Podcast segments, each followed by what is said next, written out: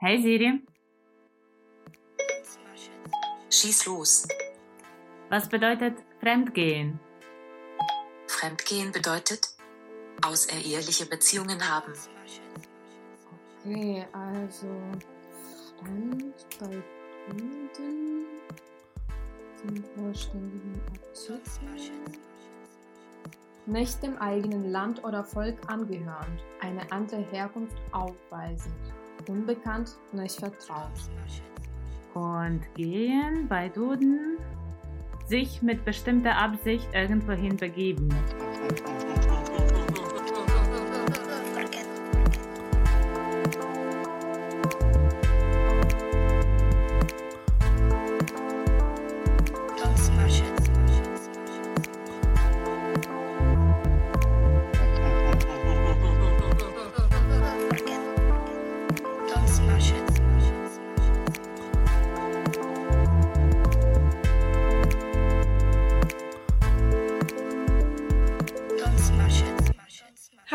Wir sind Maria und Maria? Zwei junge Ukrainerinnen, die in Deutschland leben, studieren und arbeiten. In diesem Podcast versuchen wir herauszufinden, wann sich Deutschland wie zu Hause und wann wie ein fremdes Land anfühlt. Wir reden über Identitäts- und Magenprobleme, Geld- und Emotionssparsamkeit und über das Abschließen der Versicherungen und alte Freundschaften. Hallo Maria. Hallo Maria. Wir haben uns lange nicht gesehen. Es gab eine ziemlich große Pause in unserer Arbeit an Podcast. Aber dafür gibt es einen Grund, weil wir in der Zeit unsere Fundraising-Kampagne vorbereitet haben. Wir haben uns Ge nicht, äh, also wir haben nicht gechillt. Genau, ja. Und wir wollten auf die jetzt, also die Gelegenheit nutzen, auf die hinzuweisen.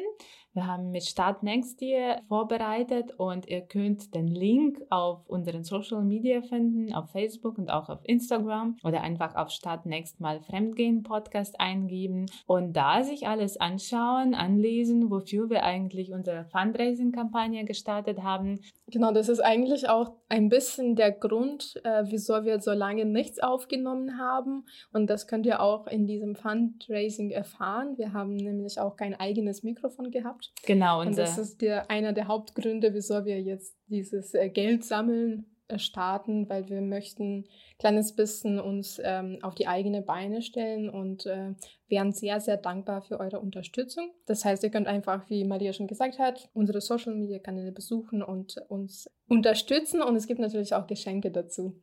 Ja, zum Beispiel einer der Dankeschöns ist ein Emalia-Becher für unterwegs und die werden dann mit unseren speziellen Fremdgehen-Aufschriften beschriftet sein. Vielleicht kannst du, Maria, mal einen davon verraten. Was war das nochmal? ich glaube, ähm, das eine war doch äh, das Thema des letzten Podcasts. Das war ja. Fremd in der eigenen Heimat oder Fremd. Genau, wir haben zum Beispiel zwei Aufschriften zur Auswahl. Das ist Fremd in deiner Heimat oder Fremd in eigener Heimat. Okay. Also wir haben schon äh, Menschen, die sich das wünschen und ich wünsche mir auch so einen Becher. Mm, das äh, können wir zum Glück uns leisten. Ja, genau. Das können wir uns noch leisten. Aber zwei Aufnahmerekorde können wir uns nicht leisten. Geht. Und dafür brauchen wir euch, äh, liebe Zuhörerinnen und Zuhörer. Gut. Aber jetzt können wir eigentlich auch ein ähm, bisschen zu unserem Thema übergehen. Wir haben ja. uns äh, lange überlegt, worüber wir reden können. Und irgendwann haben wir uns darauf geeinigt, dass wir ganz gerne nochmal das Thema Stereotypen aufgreifen möchten. Und heute reden wir aber nicht mehr über die typisch deutschen Stereotypen, sondern über die Stereotypen über die Ukraine. Mit welchen, also wir hier in Deutschland konfrontiert waren oder welche uns vielleicht bekannt sind. Und wir möchten uns ein kleines bisschen darüber austauschen und vielleicht einige von diesen Stereotypen erklären. Vernichten. Oder, genau, vielleicht vernichten. Auflösen. Ich glaube, vernichten wird es nicht funktionieren, weil meine Erfahrung ist, dass die, manche von denen sind so verfleischt mhm. im Gehirn von manchen Menschen, dass es echt äh, der harte Kampf ist. Aber wir möchten mit, diesem, mit dieser Folge ein bisschen dazu beitragen, manche Sachen aus anderer Perspektive zu, anzuschauen. Also das tut man sowieso immer als Ausländer, dass man irgendwann den anderen den Anlass gibt, anders irgendwie, also die Stereotype anzuschauen. Ja, äh, ich bin auf jeden Fall äh, gut vorbereitet. Ja, okay, das freut mich. Ich habe gestern auch äh, bei der Vorbereitung so meinen Nerd-Modus bisschen eingeschaltet, mhm. äh, weil dieses Thema interessiert mich sehr, weil ich bin auch eine sehr große, also eine sehr große Gegnerin von Stereotypen. Ich mag ja. das nicht, weil ich ziemlich oft damit konfrontiert werde und ich glaube, sowas erlebt jeder Ausländer, jede Ausländerin egal wo, also nicht unbedingt nur in Deutschland, sondern auf der ganzen Welt, dass man immer irgendwie das Gegenteil beweisen muss oder dass man sich immer erklären muss, wieso das so ist und nicht anders. Mhm. Und deswegen habe ich gestern sogar ein kleines bisschen zum Begriff äh, Stereotypen recherchiert. Sehr gut. Wir sind jetzt sehr gut akademisch aufgestellt. Ja, also akademisch, ähm, ja. Naja, das ich, ist schon eine akademische Art und Weise. Ich möchte Sachen nur sagen, ich habe auf Wikipedia recherchiert. Ich weiß nicht, ob die akademisch. ich glaube, das machen andere Akademiker auch. Ich meine, das ist das ein, der einfachste Weg, das auf stimmt. eine Definition zu kommen. Aber ich habe auch äh, einige Artikel durchgelesen in den mhm. deutschen Medien, beim Tagesspiegel oder bei der Süddeutschen Zeitung, um einfach zu sehen, was äh, empfinden Leute so zu Stereotypen okay. und was man das, also wie man das bezeichnet und wieso man jetzt das so negativ sieht, dass die überhaupt existieren. Und jetzt zum Begriff Stereotyp. Jetzt beginnt der akademische Teil. Diesen Begriff hat ähm, so ein sogenannter Walter Lippmann etabliert und er hat quasi die erste äh, Erklärung von diesem äh, Begriff auch die verfestigt und auch äh, dann an die weiteren Generationen weitergegeben. Und äh, der meinte, dass der Begriff Stereotyp, Stereotype, das sind so verfestigte, schematische, objektiv weitgehend unrichtige kognitive Formeln, die zentral entscheidungserleichternde Funktion im Prozess der Um- und Mitweltbewältigung haben. Okay, ich glaube, liebe Zuhörer, geht einfach auf Wikipedia, gibt da Stereotyp rein, um diesen Begriff jetzt vor Augen genau, zu haben. Genau, aber jetzt ein bisschen leichter erklärt. Eigentlich äh, sind Stereotypen, das sind genau solche Formeln, die einfach unsere Sichtweise einfach ein bisschen vereinfachen, weil wir uns dann nicht mehr so viele Gedanken drüber machen, sollen, was einen Menschen ausmacht, wenn wir einem fremden Menschen begegnen. Ja. Mhm. Das heißt, ähm, wenn wir wissen, aus welchem Land diese Person kommt, äh, wir müssen jetzt nicht unsere ganze Energie äh, quasi diesem äh, Prozess des Kennenlernens widmen, sondern wir können schon bestimmte Schlüsse ziehen von dem, äh, von, dem Her von der Herkunft, von dem Aussehen ähm, und so weiter. Und das entlastet auf eine gewisse Weise unsere Psyche. Ja. Und das ist halt schon ein sehr positiver Teil, weil klar, man kann jetzt nicht auch in den ersten Begegnungen einfach alles so bei den Leuten so rausfragen und äh, sofort ein Bild von denen machen. Deswegen macht man das unbewusst. Also das ist auch so ein Ding, dass die Stereotypen, die funktionieren auch unbewusst. Äh, man hat das irgendwann so verankert im Gehirn. Und das heißt, wenn wir irgendwas hören, dann denken wir sofort, ah ja, also Mexiko und dann hat man sofort so Bilder im Kopf. Oder wenn man an China denkt oder, keine Ahnung, die USA oder Kasachstan. Also es gibt immer bestimmte Bilder, die da sofort entstehen, ohne dass du da tatsächlich dir Mühe gibst, irgendwas äh, so auszudenken, sondern das ist immer da. Das heißt, durch die Medien, durch Erzählungen von anderen Menschen hat es irgendwann einfach in deinem Kopf einfach irgendeine Form gekriegt und dann musst du, du musst das nicht so wirklich mehr bedienen. Mhm. Ähm, natürlich, der Nachteil von diesen Sachen ist, wenn man, wenn diese Stereotypen von, zu den Verurteilen werden. Das heißt, und wieso ich das auch nicht mag, ist, weil die Stereotypen werden meistens zu den Verurteilen, dass man sofort dich so in eine Schublade steckt und dass du dann nicht mehr so raus kannst und man möchte dich nicht mehr kennenlernen und man grenzt dich dadurch aus, dass man einfach dieses vorhandene Bild schon mal für immer hat und sich nicht mehr Mühe gibt, ein bisschen mehr sich zu informieren, was diesen Menschen, diese Kultur, diese Nation ausmacht. Ja.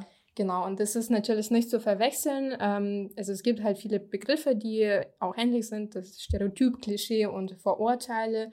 Ähm, und ich glaube, jetzt sind sie so zu einem zusammengeschmolzen und werden meistens sehr negativ gesehen, weil ähm, irgendwie Menschen doch dagegen kämpfen, dass man jemanden ausgrenzt oder dass man einfach immer sich beweisen muss oder dass man einfach Dinge erklären muss, die vielleicht nicht immer erklärt oder erfragt werden müssen. Als ich gestern einfach wieder an das Wort Stereotyp gedacht habe und das eigentlich das, was du erzählt hast, ist, war schon äh, mehr oder weniger bekannt, aber du hast gerade ähm, das erwähnt, das Stereotyp hat auch äh, diese Hilfefunktion sozusagen mhm. oder Orientierungsfunktion.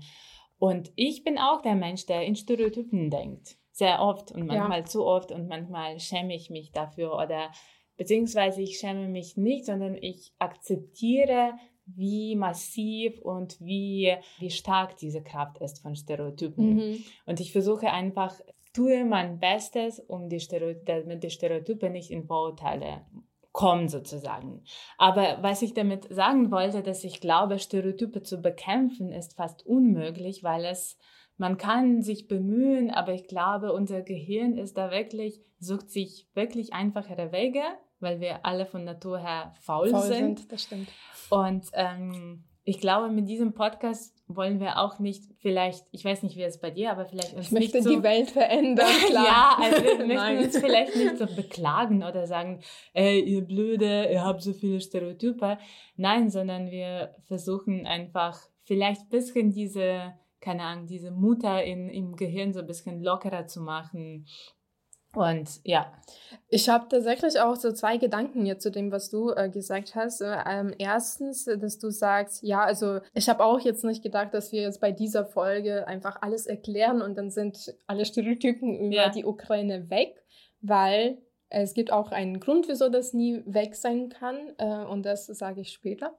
Okay.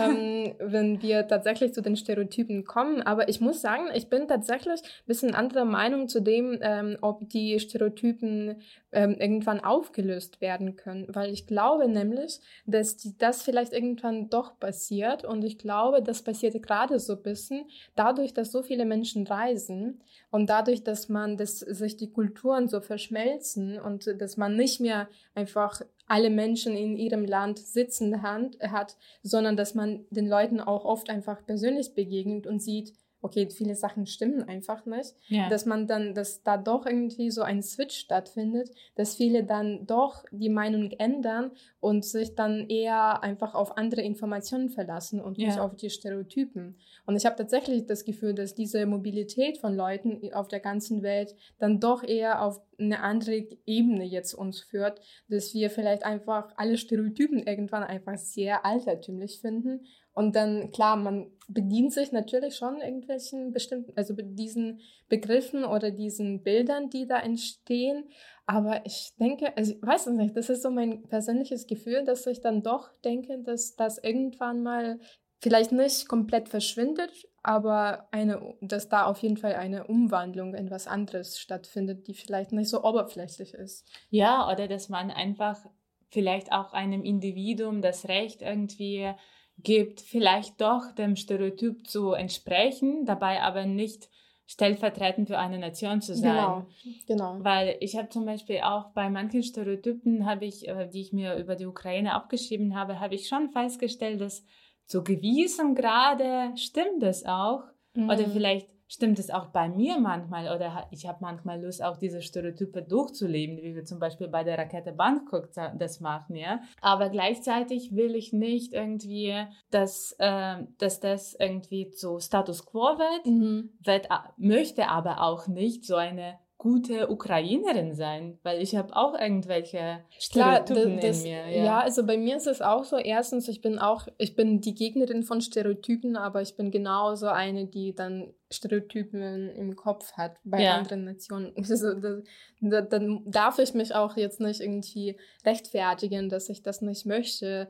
Klar möchte ich das vielleicht nicht, aber das passiert bei mir einfach so unbewusst. Das ist so ähnlich wie Gossip wahrscheinlich, dass man denkt, oh, eigentlich ist es schlecht, aber ich möchte dir was erzählen. Und ich, mhm. das ist ja so ein Ding, das ist eigentlich äh, das Gehirn auch ein bisschen entlastet und dass der Stress reduziert wird. Und das ja. ist das, das Gleiche mit diesen Begegnungen mit anderen Menschen, die äh, man nicht kennt. Das reduziert so ein bisschen diesen Stress, dieser neuen Bekanntschaft. Äh, und du hast gesagt, dass jetzt jetzt habe ich vergessen, was ich sagen wollte. Du ähm, kommst noch darauf, oder? Ich komme noch darauf, aber ja. ich habe das angesprochen, dass, dass, ich, ähm, ah, dass ich erzählen wollte, wieso es einen Grund gibt, äh, wieso Stereotypen existieren. Und du hast gesagt, dass klar entsprichst du auch den Stereotypen mhm. der, über die Ukraine. Und das ist ja das Ding, dass man meistens weiß, die stimmen auch. Ja, ja. ähm, aber das ist, glaube ich, auch so ein bisschen die Funktion von Leuten, die sich diesen Stereotypen bewusst sind ähm, und in, aus diesen Länd bestimmten Ländern kommen, zu erklären, wieso diese Stereotypen so sind und wieso man denen entspricht. Und dass man nicht nur das ist, was die Stereotypen ja. zeigen, sondern Darüber hinaus gibt es auch viele Sachen, die anders sind, gut oder schlecht, aber dass man irgendwie das, die ganze Kultur nicht jetzt an den Stereotypen festhalten soll, weil das ist jetzt schwer zu sagen, ja, ich bin so eine gute Ukrainerin und Ukraine ist toll und wir machen das und das nicht und bei uns ist alles so wie in Deutschland. Äh, ja, weil man sich auch rechtfertigt und das genau. finde ich problematisch auch, dass man sich irgendwie auch an deutschen Diskurs dann irgendwie sich anpasst und wie mir zum Beispiel gesagt wurde, ja, du musst irgendwie gute Vertreterin deines Volks in Deutschland sein. Und dann wurde mir klar, scheiße, ich habe kein Recht auf Fälle irgendwie. Mhm. Ich habe kein Recht, mal diesen Stereotyp zu bestätigen. Ich muss irgendwie so eine Ausnahme Individuum sein für Deutschen dann ja, auch. Ja. Genau. Und, und das ist ja schlimm, weil auf einer Seite versucht man sich so ein bisschen zu verstellen. Das habe ich zum Beispiel sehr oft erlebt, dass ich mich irgendwie verstellt habe und dann tatsächlich dachte, ich muss ein gutes Beispiel zeigen, dass Ukraine anders ist. Aber dann kommen natürlich so Sachen, wenn ich dann mit meiner Familie bin, dann macht man halt so Sachen, ja. wie, wie das in ja. Stereotypen beschrieben wird. Und dann dachte ich, okay, was für ein Bild wird da vermittelt und äh, wie möchte man das überhaupt? Möchte man das einfach komplett davon weggehen? Möchte man dem entsprechen oder kann man irgendeinen Zwischenweg finden? Also ja. ich habe keine Antwort drauf, aber das ist auf jeden Fall ein sehr spannendes Thema und ähm, genau, und ich freue mich auf unsere Beispiele. Genau. Mag, magst du äh, anfangen mit dem Beispiel? Ähm, ja, kann ich gerne machen. Ich habe gestern tatsächlich auch noch ein bisschen durchgelesen, was Internet so über die Stereotype schreibt. Das habe ich ehrlich gesagt auch gemacht und ähm, ich habe einfach, äh, ich glaube, ich habe Ukraine einfach eingegeben und es gibt bei Google diese Funktion irgendwie so die häufigsten Fragen über mhm. einen Begriff werden gleich dir beantworten, beantwortet. Und die erste Frage, die da stand, war, Ukraine Teil von Russland ist. Okay. Ja, das, äh, das habe ich mir tatsächlich auch äh, aufgeschrieben. Ich habe mir auch aufgeschrieben. Ich befürchte, dass wir vielleicht, also weil wir beide Ukrainerinnen sind, dass wir vielleicht viele Überschneidungen haben. Ja. Aber wir versuchen jetzt im Laufe des Podcasts irgendwie das organisch zu gestalten und uns doch nicht zu wiederholen oder dann aus beiden Sichten irgendwie über ein Stereotyp zu reden. Genau, deswegen starte ich jetzt einfach mit meinem Punkt. Mhm. Ähm, und natürlich auch das Erste, was in meisten Artikeln kommt oder generell im Umgang mit Menschen, was gesagt wird, ist natürlich, ähm, das sind drei Wörter. Das ist Wodka, Borsch und Salo. Okay. Ähm, und es gibt ja diesen, äh, einen sehr populären Stereotyp, dass ähm, wir in der Ukraine alle sehr gerne Wodka trinken. Apropos Wodka in der Ukraine heißt Horilka, was auch ein kleines bisschen anders ist. Das haben wir in einer Folge über die Trinkkultur schon mal erklärt. Ähm, dass wir auch jeden Tag Borsch essen. Das ist eine rote Beetesuppe, kennt wahrscheinlich jeder. Äh, und dass wir auch keine Ahnung, zum Frühstück äh, Sauer essen. Sauer, das ist äh, Schmalz. Oder gibt es noch ein Wort? Schmalz ist auch ein bisschen... Schweinespeck. Schweinespeck, ja. genau. Und das stimmt natürlich nicht. Das ist eine schöne Sache. Ich liebe Borscht. Ich mag auch äh, Schweinespeck. Es schmeckt mir sehr gut. Wodka trinke ich ab und zu auch. Aber das ist gar nicht so, wie man das im Kopf hat, dass wir alle einfach vom Morgen schon mal auf dem Tisch eine Flasche Wodka haben mit Speck äh, und alle sitzen so wie irgendwelche Bäuer am Tisch und mhm. äh, äh, tanken Energie für den ganzen Tag, sondern wir essen auch ganz normal Müsli zum Frühstück und äh, ja, keine Ahnung, Brotzeit manchmal als äh, Mittagessen oder Abendessen unterschiedlich. Borscht gibt es natürlich auch, weil das ist eine warme Suppe, hat mir immer meine Mama gesagt. Man muss einmal am Tag irgendwas Flüssiges warme essen. Suppe essen ja. Genau, und das war entweder Borscht oder andere Suppen. Und das ist mhm. halt so eine Sache. Genauso Man könnte sagen, in Deutschland gibt es auch nur Kartoffelsuppe oder Kürbissuppe, aber es gibt eine Palette von den unterschiedlichen und genauso existiert das auch in der Ukraine, dass, es, dass wir uns ähm, auch verschiedene ähm, Suppen oder es gibt Eintöpfe, Suppen, Eintöpfe, wie heißt das? Wenn du viel Gemüse in einem Eintopf, Eintopf mhm. genau, und Eintöpfe sehr beliebt. So pürierte Suppen haben wir eigentlich ganz selten, glaube ich, im Vergleich zu Deutschland. Äh, und dann habe ich natürlich auch noch recherchiert, wieso denn Schweinespeck? Also wie, wie ist das überhaupt zu so einem Stereotyp geworden? Und dann habe ich herausgefunden, dass äh, generell kommt es äh, von der Zeit aus der Geschichte, wo ähm, es ganz klar verteilt war, wo Fleisch quasi hergestellt wurde. Und das haben natürlich die äh, Leute auf dem Lande gemacht. Die haben Schweine gezüchtet äh, und haben dann irgendwann nach nachdem das Schwein geschlachtet wurde, dieses Fleisch an die Reichen verkauft. Mhm. Und alles, was immer geblieben ist, war natürlich Schweinespeck, weil das, es hat den Reichen nicht geschmeckt. Und deswegen ist es immer bei den armen Leuten geblieben. Und das war halt die größte, der größte Teil der Bevölkerung in der Ukraine. Und die haben das tatsächlich auch äh, quasi zu Hause sehr oft gegessen, mhm. weil es gab einfach nichts anderes. Und dadurch ist halt dieser Stereotyp entstanden, dass alle in der Ukraine das essen auf dem Lande, aber keiner wusste, was dahinter steckt. Äh, und man isst das immer noch, weil wenn man ein Schwein schlachtet, so wie bei mir zu Hause, haben wir auch immer Schweinespeck, aber nicht, weil wir arm sind oder weil wir nichts mehr zu essen haben, sondern einfach, weil das dazu gehört. Es schmeckt auch gut, auch als irgendwie ein, so ein, Aperitif, ein Aperitif oder sowas. Man kann das ganz gut nutzen für irgendwelche. So ich habe noch nie das gehört, dass man so Sala-Aperitif sagt. Echt? okay. Das habe ich, hab ich jetzt einfach. Das hättest so du deine Oma sagen sollen. Ich glaube, meine Oma weiß nicht, was das Wort Aperitif ist. Eben, genau.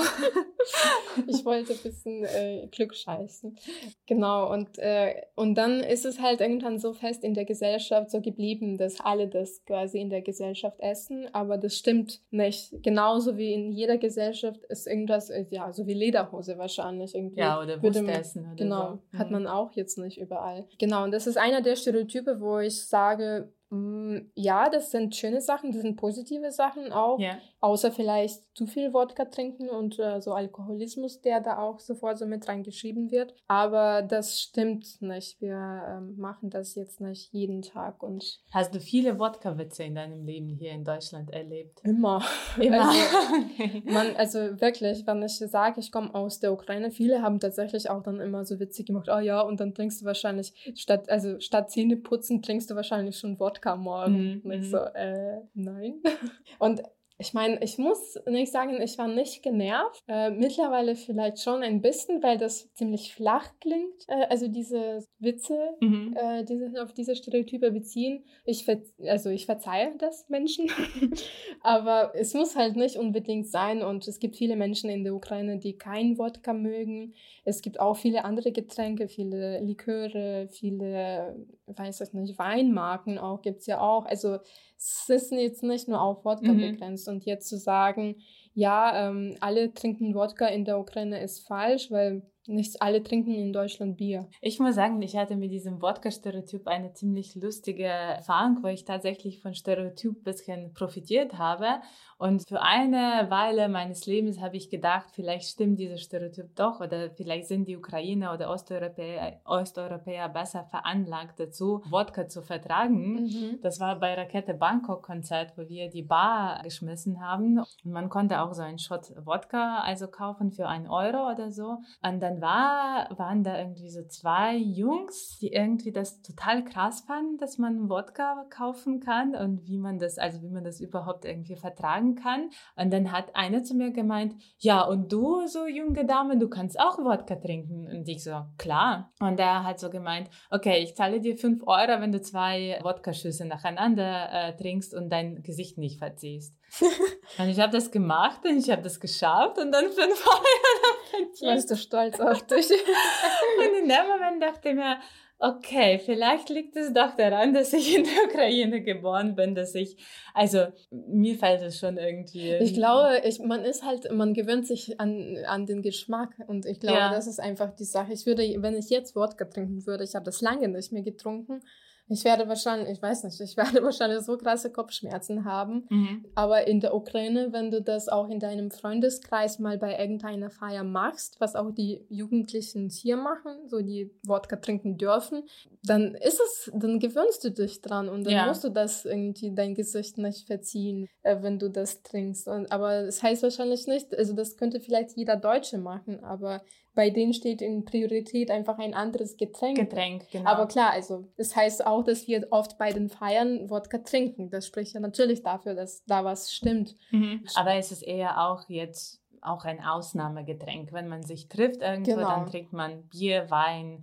nichts, keine Ahnung, Saft. Und Wodka ist eher bei der Hochzeit oder genau. unter vielleicht älteren Menschen. Aber ja, das ist nach wie vor auch ein Ausnahmegetränk. Nicht so sehr wie in Deutschland, aber auch nicht so verbreitet, wie man das denkt. Genau, also was hast du denn für, äh, für die Punkte? Ich würde sehr gerne darüber sprechen. Wir haben, äh, ich habe das schon ein bisschen angeteasert, dass wenn man Ukraine in äh, Google eingibt, dann äh, die erste Frage, die beantwortet werden soll, also ich gehe davon aus, dass es für einen normalen, durchschnittlichen Benutzer des Googles muss die, die erste Frage, die beantwortet werden soll, ist, ob die Ukraine Teil von Russland ist. Das ist der Stereotyp, mit dem man sehr viel Erfahrung in Deutschland macht, beziehungsweise man wird sehr oft gefragt, ob wir Russisch können, ob die Menschen in der Ukraine Russisch sprechen wenn man sagt, dass man Ukrainisch spricht, ich habe viele erlebt, die so verwundert darauf reagiert haben oder mich gefragt haben, ah, ist es ein Dialekt oder ach, das ist, das ist die Sprache in der Ukraine oder die Menschen auch, die wirklich mit der, eine Ausbildung besitzen, die keine Ahnung an der Universität äh, studiert haben, fragen mich, und welche Sprache spricht man in der Ukraine? Also ich meine, das ist ein, jetzt werde ich vielleicht zu emotional, aber dass es geht um das Land, das nur ein Land weg sich befindet. Mhm. Es geht nicht um ein Land irgendwo in, ähm, jetzt bin ich sehr äh, rassistisch, äh, tatsächlich in Afrika. Aber ich gehe davon aus, dass viele Menschen haben leider sehr wenig ja, Wissen du, du über die Länder ja über die territoriale also Entfernung, Entfernung. Genau, ja. oder irgendwo in Ozeanien oder was weiß ich, sondern es ist ein Land, das ziemlich nah an Deutschland liegt. Also von Bamberg mit dem Auto nimmt es 24 Stunden, um in die Ukraine zu kommen. Und äh, manche wissen bis jetzt nicht, ob es ein Teil von Russland ist, welche Sprache da gesprochen wird. Und allgemein tendieren viele Deutsche oder allgemein viele Ausländer dazu, Ukraine also diese russische, sowjetische Perspektive nach wie vor zu behandeln. Mhm. Und ich habe, da ich über die äh, ukrainische Revolution meine Promotion schreibe, beschäftige ich mich sehr viel mit den Schriften über ukrainische Geschichte im deutschsprachigen Raum. Es gibt äh, nach wie vor nicht so viele Historiker, die irgendwie über Ukraine forschen oder allgemein ukrainische Geschichte als ein unabhängiges Objekt sozusagen äh, behandeln, Objekt und Subjekt. Und ähm, ein von denen, der Karl Schlögel, der auch osteuropäischer Historiker an der Universität Viadrina mal war, der hat auch darüber gesprochen, dass es als ähm, Ukraine sozusagen zu der populären Nation gehörte, so 2013, 2014, als es diese Kriege gab, äh, Krise gab, dann äh, hat er von Sprachlosigkeit der Historiker gesprochen, weil die meisten haben sowieso den Blick auf die Ukraine durch die russische Geschichte, sowjetische Geschichte, die Geschichte des russischen Imperiums. Und das ist das, wogegen die meisten Ukrainer bis jetzt noch zu kämpfen mhm, haben. Ja weil man immer irgendwie das erklären muss. Nein, es gibt ein Land, das unabhängig ist. Dabei aber tendieren viele Deutsche dazu, sofort dich in diese nationalistischen Lager zu verorten. Wenn du sagst, dass in der Ukraine ukrainisch gesprochen wird, viele denken sofort, dass du ein, keine Ahnung, ein rechts, äh, also nicht extremer bist, aber dass du rechte politische Anschauungen vertrittst, dass du irgendwie diese nationalistische Anschauungen vertrittst, wobei es überhaupt nicht so ist weil man, es ist möglich, ein Ukrainer zu sein, ein, keine Ahnung, ich mag dieses Wort nicht, aber ein Patriot von eigenes Landes und dabei das anzuerkennen, dass in der Ukraine sowohl ukrainisch als auch russisch gesprochen ist, dass die Geschichte der Ukraine eng mit Russland verwoben ist, dabei aber eine unabhängige Stadt ist, der über eigene Geschichte mhm. verfügt. Und das ist ein sehr schwieriges Thema, das den meisten Deutschen sehr schwer vermittelbar ist. Ja, Weil irgendwie neigen die meisten Deutschen in diese zwei Extremen. Entweder Russland oder keine Ahnung. Aber glaubst du, ist es nur bei Deutschen so? Ich spreche einfach über meine Erfahrung, in, äh, also in Kommunikation das, mit Deutschen. Ich, ich, kann das leider auch jetzt nicht so ähm, beurteilen, aber ich habe ja gestern äh, auch drüber gelesen und äh, da gab es einen Artikel mit äh, Kommentaren von verschiedenen Leuten aus der Ukraine, die irgendwann emigriert sind. Mhm. Und äh, das waren Leute, die in Frankreich leben, in den USA, in Brasilien, also tatsächlich die ganze Welt. Und die haben genau diesen Punkt sehr oft angesprochen, dass mhm. man oft nicht weiß, äh, ob Ukraine jetzt ein unabhängiger Staat ist oder ob das ein Teil von Russland ist. Und ich glaube, dass es ähm, leider tatsächlich so ein Welt, also der Stereotyp, der in der ganzen Welt herrscht, dass vor allem, wenn je weiter die Ukraine ist, desto weniger weiß man darüber oder mhm. dass man das, das überhaupt existiert, kommt ja, ja auch oft vor. Ich glaube, in Brasilien würde man wahrscheinlich auch nicht wissen, dass so ein Land existiert. Also das ja. habe ich tatsächlich auch von Leuten gehört, die aus Brasilien kommen. Ja, das ist auch wie, weißt du, wie in diesem Land Moldawien, dass bis jetzt irgendwie die Menschen denken, es existiert tatsächlich so ein Land Moldawien. Wir müssen, wir müssen vielleicht ein bisschen erklären, was das ist, weil wir haben schon mal die, den Namen Rakete Bangkok angesprochen und ja. äh, jetzt den Namen Moldawien. Willst du ein bisschen erklären, was das ist? Also Rakete Bangkok ist eine Punkband aus Bamberg, die auch damit spielt, so die Stereotypen über slawische Länder und slawisches Volk irgendwie zu bestätigen und also die machen das auf einer Meta-Ebene sozusagen und immer bei den Auftritten sagen die, dass die aus Molvanien kommen. Genau, und Molvanien, äh, es ist ein ausgedachtes Land und es gibt auch ein Reiseführer durch dieses Land und in diesem Reiseführer sind auch alle Stereotypen, die man so über post-sowjetischen Raum hat, einfach versammelt. Aber ähm, wenige wissen da, also darüber, dass Molvanien nicht existiert, sondern wirklich, wenn man sagt, ah, wir kommen aus Molvanien, dann irgendwie so ganz verständnisvoll so nicken und sagen, ah ja, ja, Molvanien, das kenne ich doch, vor das kenne ich. Vor allem, weil viele denken, dass Molvanien, das ist Moldawien, Moldawien weil das genau. sehr ähnlich klingt und natürlich, man kann damit spielen und Leute damit verarschen, aber das spricht ja auch dafür, ähm, dass man oft einfach oberflächlich so diese Sachen sieht und vor allem, wenn man mit den Stereotypen spielt und wenn man das gut bedienen kann, dass egal was man sagt, Leute glauben dran. Ja, ja. Mhm. Und das finde ich das Witzige. Und das zeigt ja auch unseren Umgang mit irgendwie mit anderen Kulturen und wie, wie genau. weit wir gehen möchten in dem Kennenlernen. Genau, weil das bestätigt deren Erwartungshaltung einfach. Ja. Und der Mensch fühlt sich so bestätigt und denkt sich, yes, ja. das, was ich immer gedacht habe, das stimmt.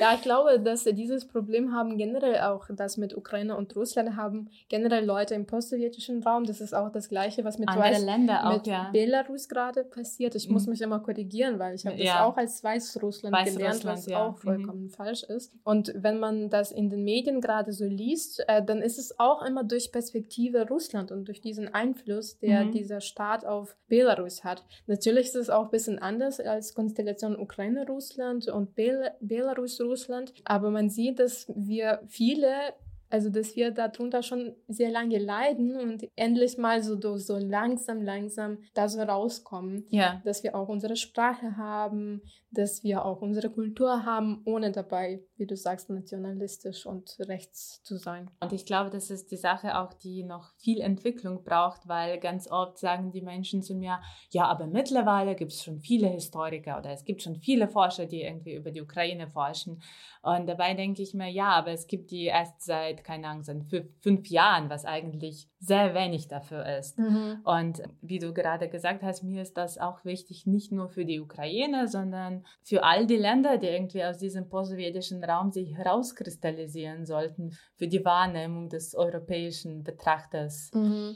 Wobei ich glaube, ich sehe da kleines bisschen eine positive Entwicklung, weil mhm. irgendwie habe ich das Gefühl, dass gerade auch in der westlichen Welt so eine Tendenz besteht oder ein Interesse an den so postsowjetischen Ländern, ja. aber so an Einzelnen, weil man irgendwie diese 90er Zeit, diese Underground-Kultur irgendwie hier so irgendwie aufgreift. Mhm. Also wenn ich sehe, wie das, klar, in Deutschland war es vielleicht auch ähnlich, ich kann das nicht so gut beurteilen, weil ich hier nicht geboren bin, aber ich sehe, dass vieles von dem, diesem postsowjetischen Raum jetzt in die westliche Welt so mit reingenommen wird und dass äh, Leute dadurch auch ein bisschen mehr von den einzelnen Ländern was mitbekommen, weil die plötzlich durch diese Tendenz sich dafür interessieren. Mhm. Weißt du, dass sie das quasi übernehmen und dann denken, okay, wo kommt das her? Und dann kommen sie aber nicht auf die Sowjetunion, weil die nicht mehr existiert, sondern die schauen, was passiert gerade ja. in diesen Ländern, die mhm. territorial sich dort befinden, wo früher die Sowjetunion war. Und ich hoffe, dass das auch irgendwann zum Guten wird und dass man dann mehr unterscheiden kann, was ist Ukraine, was ist Belarus, ist ähm, ja, Kasachstan, Russland. Ja. Und es gibt natürlich sehr viele Länder, die immer noch einfach zu einem Land, äh, einem Land zugeordnet werden. Ist aber mir auch vor kurzem passiert, dass ein guter Freund von mir, deren Gedanken und deren irgendwie, deren Sicht ich sehr schätze, mich gefragt hat, ob man in Slowakei oder in Tschechien, da sollten Menschen doch Russisch verstehen in dem Moment ist mir so klar geworden, dass es so komplett falsch ist mhm. und dass keine Tscheche oder keine Slowake sich wünscht, dass jemand ihm diese äh, selbstverständliche Fähigkeit zuschreibt, Russisch ja. zu können. Und äh, ich war überrascht, weil ich mir dachte, krass, das war irgendwie, das war mein Zeitgenosse eigentlich. Ein Deutscher, der das so selbstverständlich erwartet, also nicht erwartet hat, aber der ist nach wie vor davon ausgegangen. Wie ist es eigentlich bei dir? Erwartest du bei Menschen, die aus dem postsowjetischen Raum kommen, dass die Russisch können? ja, ja. Also im Sinne der Verständigung erwartet man das, wenn man irgendwie die mhm. Sprache sprechen will, die man irgendwie, die beide beherrschen und dann irgendwie kann die Kommunikation auch gut stattfinden. Aber ich versuche schon ähm, einen empfindlichen irgendwie Umgang damit zu mhm. haben.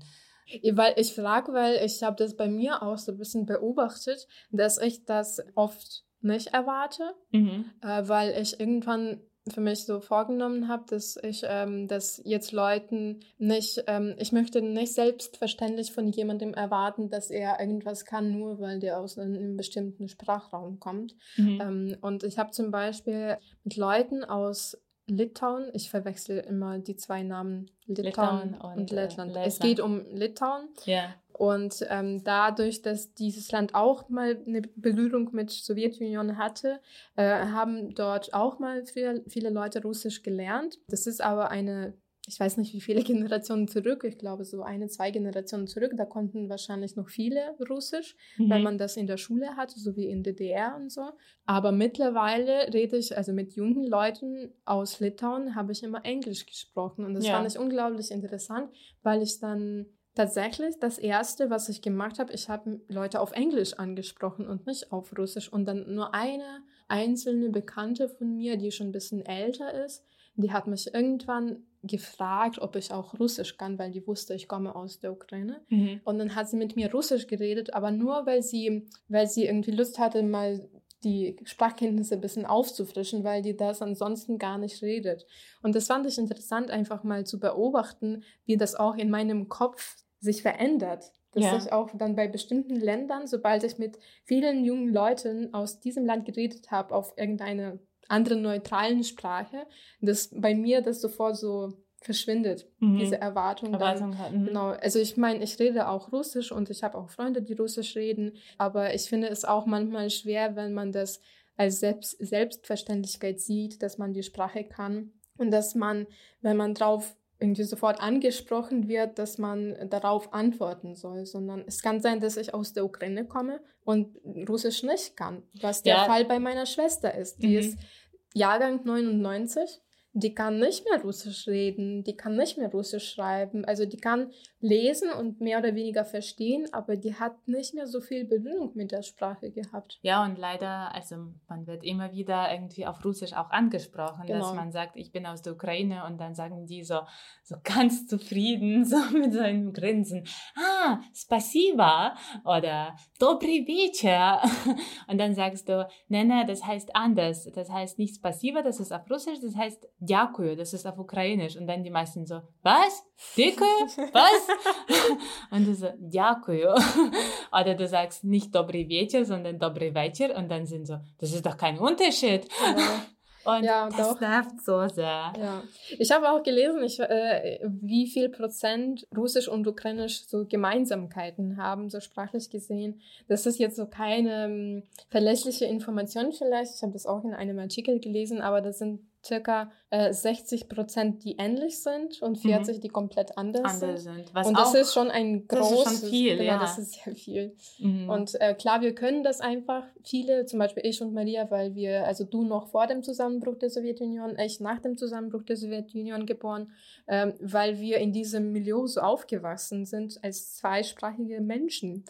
Aber heißt heute nicht mehr automatisch, dass alle Russisch können. Genau, ja. Ich kann zum Beispiel, also ich schreibe mit vielen Fällen mhm. auf Russisch, was auch ein Zeichen davon ist, dass es nicht so selbstverständlich ist ja. eigentlich. Ja, und ein bisschen äh, auch so ähnlich zu diesem Thema, äh, irgendwie Kontakt Ukraine-Russland, aber ein bisschen auf, einem auf einer anderen Ebene. Ich habe mir auch aufgeschrieben, was oft vorkam, beziehungsweise auch die Frage, die oft an mich gestellt wird oder zu mir mit einer Selbstverständlichkeit gesagt wird. Äh, es ist ja aber auch kalt in der Ukraine. Wieso frierst du die ganze Zeit? Bei euch ist es ja so krass kalt immer. Und ja. ich denke so, äh, nein, wir sind nicht Sibirien oder so. Ja, ja. Und das ist tatsächlich auch diese Verwechslung, weil man mhm. denkt, dass äh, wir in der Ukraine genauso harte Winter haben wie in Russland, dass wir alle in so Pelzmanteln rumlaufen und äh, bei uns in den Gebäuden irgendwie saukalt ist und unsere Nase immer irgendwie eingefroren blau ist. Nein, also wir haben schon irgendwie im Winter Schnee und es ja. ist kalt, aber mittlerweile ist das Klima bei uns so ähnlich wie, also das Wetter so ähnlich wie in Deutschland, dass ich gar nicht, also ich kann das nicht nachvollziehen und ich wundere mich immer, wenn mhm. ich, mir das gesagt wird. Das spricht wahrscheinlich auch dafür, dass Leute sich nicht interessieren, aber ich kann das auch nicht erklären, wie das entstanden ist. Ja, ich glaube, man irgendwie irgendwo da, wo Polen die Grenze endet, dann irgendwie dann ab dann laufen die Bären, irgendwie schneit es und irgendwie so ein wildes Terrain, ja. Ja, apropos Bären, da werde ich auch oft gefragt, ja, ob wir viele wir haben, Bären aber haben. in Karpaten gibt es ja tatsächlich ja, welche, aber sehr, also in so ganz abgelegenen mhm. Orten. Ich überlege mir, was ich noch ansprechen soll. Ähm, was vielleicht auch. Ähm, ich habe ehrlich gesagt was gespitzt auf deine Liste, was ja, auf meiner Liste auch ist. Und, und was ist das? Das ist Korruption. Ja, ich sagte tatsächlich auch ähm, ja. drüber Vielleicht reden. können wir zusammen diesen Punkt irgendwie besprechen. Möchtest du anfangen oder soll ich? Ich kann anfangen. Du kannst auch anfangen. Aber ich werde tatsächlich sehr oft gefragt, oder mir wird dann irgendwie als das Tatsache das präsentiert, dass die Ukraine so korrupt ist mhm. oder wieso wir so korrupt sind. Und da irgendwie habe ich so ein komisches Gefühl, weil einerseits weiß ich, dass das Ukraine korrupt ist. Das ist nicht so irgendwie, ich kann jetzt nicht ein Wunder geschehen lassen, und sagen, nein, Ukraine ist überhaupt nicht korrupt, nein. Und aber gleichzeitig möchte ich immer den Deutschen auch irgendwie das, äh, darauf hinweisen, dass Deutschland auch korrupt ist. Ja, auf eine andere Weise. Genau, ja. ja. Äh, nicht in dem Ausmaß wie die Ukraine und dann wahrscheinlich die meisten, manchen Deutschen können sich so kloppen und sagen, selbstverständlich wie in diesem Ausmaß. Aber ich habe gesehen, dass die Korruption in Deutschland ein bisschen auf eine andere Art und Weise funktioniert. Und da sagen sogar die irgendwie die Experten, was die Korruption angeht, in Deutschland, dass in Deutschland dafür dann der Lobbyismus des, der Großunternehmen unglaublich präsent ist. Mhm. Und es gibt so doch diese irgendwie internationale, internationale Organisation, das heißt Transparency International. Und die irgendwie jedes Jahr veröffentlichen sie diesen Korruptionsindex, wie das irgendwie in verschiedenen Ländern vertreten ist. Und Ukraine ist im Vergleich zu Deutschland so ganz rot. Mhm. Und Deutschland ist noch so angenehm gelb. Aber dieser Index beruht sich hauptsächlich auf den ähm, Aussagen der Bewohner also die irgendwie, Aha, okay. wie die die Korruption eigentlich empfinden in eigenem Land. Und in der Ukraine weiß man, dass man korrupt ist, weil man, keine Ahnung, man geht zum Arzt und schiebt den irgendwie 100 Hryvnias, mhm. um irgendwie besser behandelt zu werden. Man ist an der Uni und zahlt für die Prüfungen. Für die Prüfungen, genau. Das muss nicht so sein. Es gibt Wege, die anders gegangen werden können. Und irgendwie warst du mal korrupt in der Ukraine? Das war ja genau auch mein Grund, wieso ich das aufgeschrieben habe, weil äh, klar, das stimmt auch, Ukraine ist korrupt, wie viele Länder äh, auf der ganzen Welt, inklusive Deutschland. Ähm, das Problem ist, dass, äh, dass Korruption bei uns so stark auch bei in Köpfen von so, sag ich mal, kleinen Menschen oder so mhm. auch auf dem Lande so zum Arzt gehen so krass ja. verankert ist, dass man es schwer einfach jetzt mit irgendeinem Mechanismus wegmachen kann. Ja. Und deswegen ist es so präsent, auch wenn viele jetzt dagegen kämpfen. Und ich muss zugeben, dass ich äh, in meinem Leben Okay, ich, nee, ich, das ist, stimmt nicht, wenn ich sage, ich bin gar nicht korrupt, sondern es gab ein paar Situationen, wo ich auch Leuten Geld gezahlt habe mhm. für, keine Ahnung, meine Tante musste zum Beispiel einem Arzt äh, zahlen, damit ich einen Termin bei ihm kriege. Ja. Also ich war ein Teil davon. Mhm. Oder meine Eltern mussten auch äh, im Krankenhaus irgendwelchen Ärzten Geld zahlen, damit sie meinen Opa gut behandeln und auf ihn aufpassen und dass er irgendwie mhm. alles Mögliche kriegt, was er braucht. Es gibt aber auch zum Beispiel bei bei diesem Medizinsystem auch einen Grund dafür. Die Ärzte bei uns werden so schlecht bezahlt, dass, dass, dass die dadurch quasi so überleben. Mhm. Ich mag das nicht. Ich würde deswegen auch lieber in eine private Praxis gehen und dort Geld zahlen für bestimmte Leistungen, die mir angeboten werden. Und ohne dran zu denken, okay, wenn ich jetzt kein Geld habe und gehe in das staatliche Klinikum, dann werde ich ganz scheiße behandelt, weil ich äh, dem Arzt jetzt nicht genug Geld in den Briefumschlag irgendwie Genau, das ist ein leider ein Teufelskreis, aus dem man nicht so leicht diesen Ausweg finden kann. Ich war auch korrupt, ich muss sagen, in der, an der Uni habe ich für eine Prüfung eine Sportprüfung, also überhaupt keine wichtige Prüfung, aber habe ich mal Geld mhm. bezahlt, um diese irgendwie, um die Note zu kriegen. Oder ich war auch sehr oft Teil von Korruption in kleinen irgendwie mhm. Ausmaß. Also ich habe niemals 2000 Dollars jemanden bezahlt oder so. Also an größeren äh, Schemas war ich nicht beteiligt, aber ja, es ist leider in der Ukraine so präsent und ich habe am Anfang, als ich hier nach Deutschland kam, hatte ich auch das Gefühl, boah, hier in Deutschland, nee, hier kann man mhm. sich verlassen darauf, dass irgendwie, dass du auch ohne Geld irgendwie so transparent kriegen kannst. Aber, hier ist latente Korruption. Aber ja, dann äh, siehst du, wie, wie krass Vitamin B mhm. präsent ist. Genau. Bekanntschaften. Ja. Wie krass Immobilienmarkt zeigt, dass einfache Menschen wirklich sehr kleiner Zugang zu dem mhm. Markt haben, dass alles Geld entscheidet und wie krass der Lobbyismus äh, vertreten ist. Ja.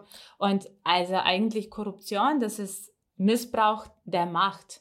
Und ich finde, dass in Deutschland das auch der Fall ist. Und das ist vor allem in Deutschland, konnte ich am Anfang das auch nicht so durchblicken und war genauso der Einsicht, dass hier alles sehr transparent läuft. Und irgendwann wurde ich damit konfrontiert, dass es mich noch irgendwie kranker macht, dass ich mich so da in dieses System so begebe und laufe das so mit, um irgendwann festzustellen, oh Gott, ich bin ein Teil diese Korruption. Davon, und ja. äh, ich muss jetzt auch irgendwie entweder in eine Richtung oder in die andere. Ich könnte sagen, nee, ich mache alles alleine, ich möchte nichts durch Bekanntschaften machen, ich möchte selber nach einer Wohnung suchen, nach einem Job suchen, aber dann sieht man, wie, kleine, wie klein die Chancen sind mhm. und dass man dann doch denkt, ah, okay, also vielleicht in der Ukraine hätte ich zum Beispiel sowas nicht gemacht. Wir hatten, ich habe ein Beispiel auch von meiner Uni in der Ukraine, wir hatten ein Studienfach, ähm, ähm, in meinem Studium. Ähm, und äh, dieses Fach hat ein Dozent geleitet, der immer Geld verlangt hat für die Prüfung. Egal wie gut man ist, egal ob man jetzt äh, präsent äh, im Unterricht ist, ist die ganze Zeit, man musste bei der Prüfung Geld zahlen. Das Witzigste war, wir haben diesen Dozenten nie im Leben gesehen. Der hat immer seinen Assistenten geschickt und hat mit uns äh, durch diesen Assistenten. Klingt nach gutem Kurzfilm. Genau, und hat, absurd, also wir können Ideen sammeln. Genau, und der hat dann durch diesen Assistenten mit uns kommuniziert. Und der, dieser Dozent, der hat die ganze Fakultät unterrichtet. Das heißt, das ganze, der ganze Studienjahr, also das ganze Studienjahr wurde halt von diesem Dozenten ja so abgeklappt ja. mit irgendwie mit so Geldsummen, die er von uns verlangt hat. Und meine Gruppe, die wir, wir waren so ein bisschen progressiv, sage ich mal. Wir haben gesagt, wir zahlen nicht, wir möchten zur Prüfung kommen. Oh oh. Der war überfordert und wir hatten richtig Schiss gekriegt, weil wir dachten, jetzt müssen wir uns sehr krass vorbereiten. Ja. Du weißt das, wenn du jemandem, einem sehr korrupten Dozent sagst, du möchtest zu Prüfen kommen, ja. die Chance, dass du durchfällst, ist sehr groß. Ja, ja, weil der ist einfach sauer. Mhm. Genau, und wir haben uns tatsächlich, wir haben so krass gepaukt und waren alle so gemeinsam auch in dem Ganzen. Und dann am Tag beziehungsweise am Abend vor der Prüfung, wir haben eine E-Mail von dem Assistenten dieses Dozenten gekriegt, dass er sagte, ihr müsst nicht zur Prüfung kommen. Dadurch, dass ihr alle so fleißig auch während des Semesters wart und wir haben auch Noten gekriegt für ja. das, was wir jetzt im Unterricht mit diesem Assistenten behandelt haben, äh, kriegt ihr halt so eine Note als eine Durchschnittsnote von dem, was ihr jetzt gemacht habt. Ohne Geld dafür zu zahlen. Und die ganze Fakultät hat, hat uns gehasst, weil die haben ihm Tausende gezahlt. Gezahlt und, ja, und wir ja. haben ohne Geld bessere Noten gekriegt als die, die mhm. alle. Mhm. Und da habe ich gemerkt, dass es, dass es dann doch möglich ist. Und da wäre ich, also in der Ukraine wäre ich immer dagegen. Und auch wenn ich dann, wenn ich gesagt kriege, du fliegst dann von der Uni raus, dann würde ich lieber rausfliegen. Das war mir schon sehr wichtig. Aber mhm. hier irgendwie merke ich, dass diese latente Korruption mich dann doch zu einem Mitmacher mhm. gemacht hat. Und das finde ich, genau das finde ich irgendwie noch schlimmer. Also ich meine, das ist wie bei Stereotypen eigentlich auch mit Korruption, dass man mitmacht, weil man weiß, dass es einfach schneller geht. Genau. Und dass es diese, diese Sache, die sehr verführerisch ist und die manchmal auch unbewusst abläuft habe ich das, also habe ich manchmal das Gefühl. Ja, klar, weil du möchtest jetzt auch keinen Stress erleben und denkst, ja, okay, jetzt von der Uni rausfliegen oder oh, okay, jetzt möchten diese Krankheit, das muss schon irgendwie behandelt ja, werden. Ja. Also mhm. und dann machst du schon irgendwie mit.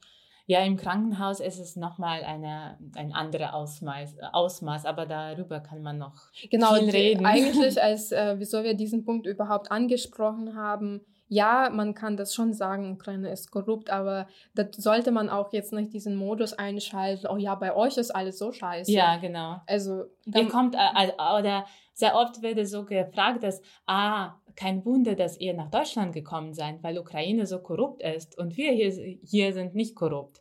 Ja. Und man denkt sich, hey, also als Ausländer macht man so viel Erfahrung damit, dass man ohne Bekanntschaft genau. auf bestimmte ja. Sachen nicht kommt. Ja, ja.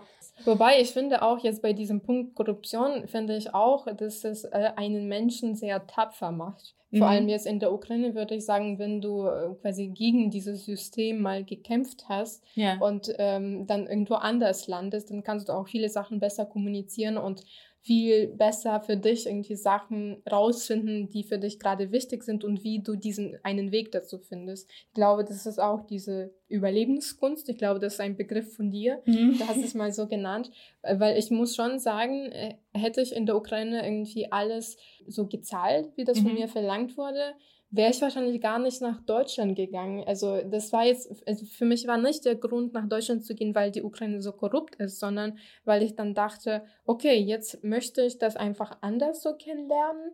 Und Oder weil man das einfach schaffen kann. Genau, weil man das irgendwie schon also, drauf hat. So. Selbst meine Familie, mein Opa hat wirklich nicht daran geglaubt, dass ich in die Uni in der Ukraine schaffe. Nicht, weil er dachte, dass ich so dumm bin, aber weil er dachte, man muss jemandem was zahlen. Und dann habe ich das ohne also ohne das äh, irgendwie, ohne das gemacht und dann, ja, man macht dich tapfer und man irgendwie denkt sich, ich probiere das einfach. Bei mir war es auch ähnlich, aber äh, beziehungsweise bei mir war es auch so, ich habe auch einen Platz ohne Geld gekriegt an der Uni. Mhm. Mir hat keiner geglaubt. Ja, mein Opa dachte, also da hat es daran dann das geglaubt, mhm. aber was er gemacht hat, der hat für mich einen Platz in eine andere irgendwie Ausbildungsstation, äh, keine Ahnung, reserviert, weil er früher als Direktor von von einer Berufsschule gearbeitet mhm. hat und der hatte so irgendwie da Kontakte zu dieser Berufsschule. genau, und der hat da einen Platz für mich reserviert, weil er gedacht habe, an die Uni ohne Geld, ohne mhm. Schmiergeld zu kommen, es ist unmöglich. Ja, das ist natürlich sehr bitter, das ist, ähm, das ist mal so wahr. Ich habe auch irgendwie die Nächte durchgeweint, weil ich auch dachte, meine Eltern können nicht zahlen. Mhm und ich komm, kann nicht dann an die Uni. Aber dann habe ich zum Glück einen Platz gekriegt und durch Jahre meines Studiums habe ich kein einziges Mal für Prüfungen gezahlt. Mhm. Ähm, haben natürlich auch viele Freunde von der Schule nie geglaubt, weil sie auch dachten, ja, die Uni, wo du hingehst, die ist ja so korrupt. Und dann sieht man auch, dass auch Ukraine unter Stereotypen leiden ja. innerhalb eines Landes. Genau, ja. Oder als ein paar Freundinnen von mir vor mir die Stipendien für Deutschland gekriegt haben und ich habe in dem Jahr noch kein Stipendium gekriegt. Und dann habe ich das meinem Cousin erzählt und dann hat er so gesagt, so selbstverständlich, ja, aber Maruse, ich glaube, die haben schon was gezahlt und deshalb haben die das Stipendium gekriegt. Oh, das ist echt witzig, aber da ist auf jeden Fall was zu machen und äh, also einfach mit Gesprächen hilft es auch eigentlich schon ja, viel. Ja. Und das ist mhm. auch der Grund, wieso wir heute darüber geredet haben. Ich glaube, wir machen hier einen Cut. Vergesst nicht, über unsere Social Media Kanäle und über unsere tolle Fundraising-Aktion ja. äh, unterstützt uns durch äh, kleine, große Beträge mit kleinen Belohnungen. Wir sind sehr, sehr dankbar und freuen uns, äh, falls wir ähm, euch gefallen und falls ihr das, was wir hier erzählen, spannend findet. Was ist mit deiner Stimme gerade passiert? Äh, ich habe so eine Fernsehmoderatorin Stimme, genau, so eine Einschlafstimme, damit alle unsere, unsere Zuhörer in so eine Art Hypnose irgendwie geraten. Vielen Dank, dass ihr mit uns wart und bis nächsten Podcast. Tschüss.